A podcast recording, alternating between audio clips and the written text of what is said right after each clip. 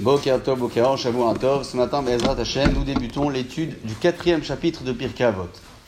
Benzoma Omer. Benzoma dit comme cela. Ezeu Chacham, qui est l'homme sage Halomed Mikol Adam, celui qui apprend de tout homme. Chez Nehemar, comme dit David Amelech dans Tehelim, Mikol Melamda Iskalti, de tous ceux qui m'ont enseigné, j'ai appris. Iskalti, qui a votecha car la parole d'Akadosh Bokhu est une belle parole pour moi. Le maître de la Mishnah ici donne des indications pour celui qui souhaite devenir un homme hacham. Il explique le commentaire du Yachim, quelque chose d'extraordinaire.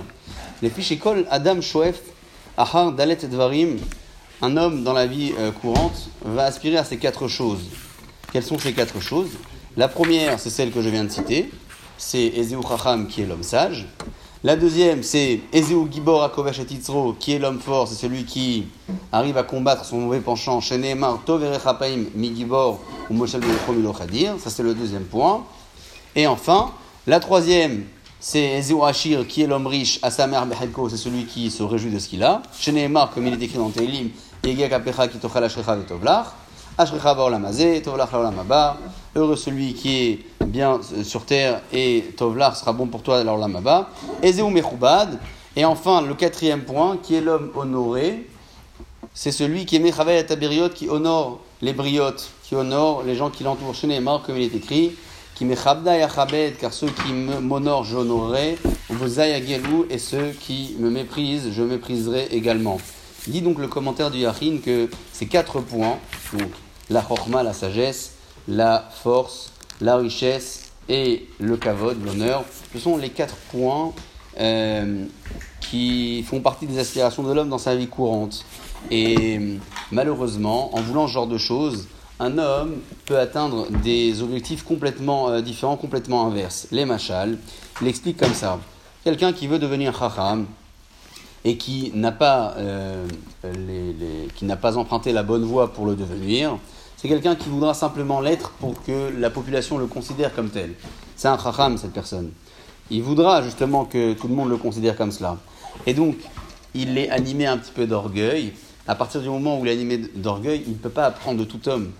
Il ne peut pas apprendre de tout homme. Et malheureusement, au fil du temps, non seulement il n'atteindra pas la chorma, mais il ne sera pas considéré comme tel.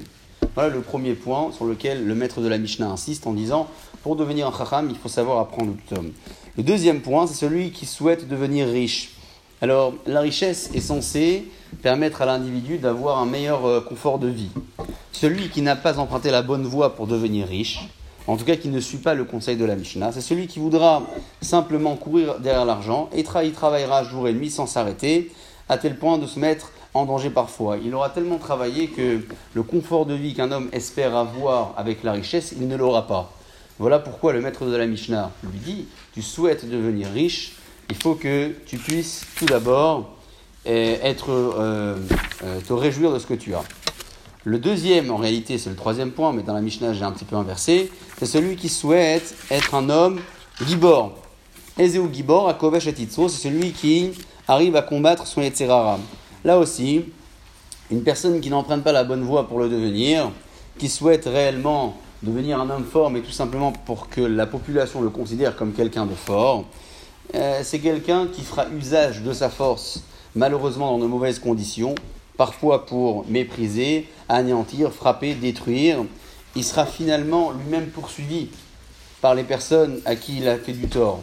Parce que pour lui, la gvoura, encore une fois, la force, c'est simplement une force, pas une force intellectuelle, mais physique uniquement, mais tout simplement pour que les gens le considèrent comme cela alors non seulement il ne sera pas considéré comme Gibor, mais il ne le sera pas. Le maître de la Mishnah lui dit un Gibor, c'est quelqu'un qui arrive à maîtriser son penchant. C'est-à-dire quoi maîtriser son penchant?